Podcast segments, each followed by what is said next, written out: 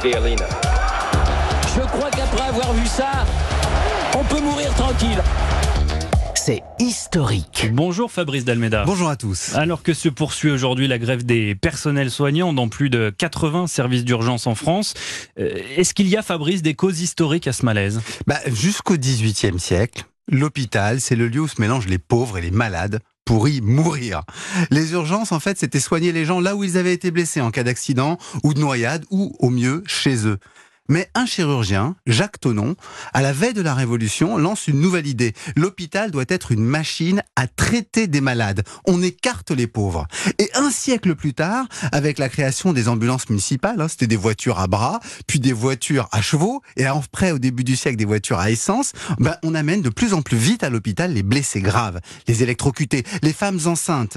Et il y a des médecins de garde pour les prendre en charge.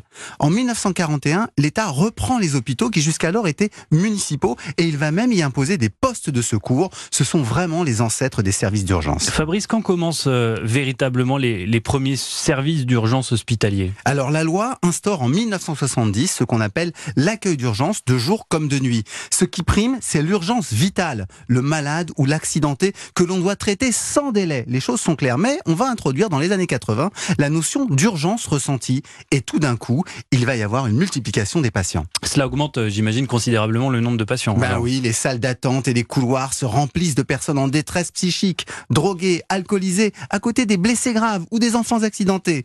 Les services d'urgence doivent se confronter à la grande pauvreté autant qu'à la grande douleur. Ce retour à l'hôpital comme lieu d'accueil de toutes les détresses est d'autant plus rapide que les Français ont une très bonne image de l'hôpital depuis les années 90. C'est donc difficile de répondre à cette demande sans plus de moyens, d'où la grève actuelle. Merci beaucoup Fabrice Dalmeda et à demain pour un, un autre décryptage de l'actu sous le prisme de l'histoire. Europe 1.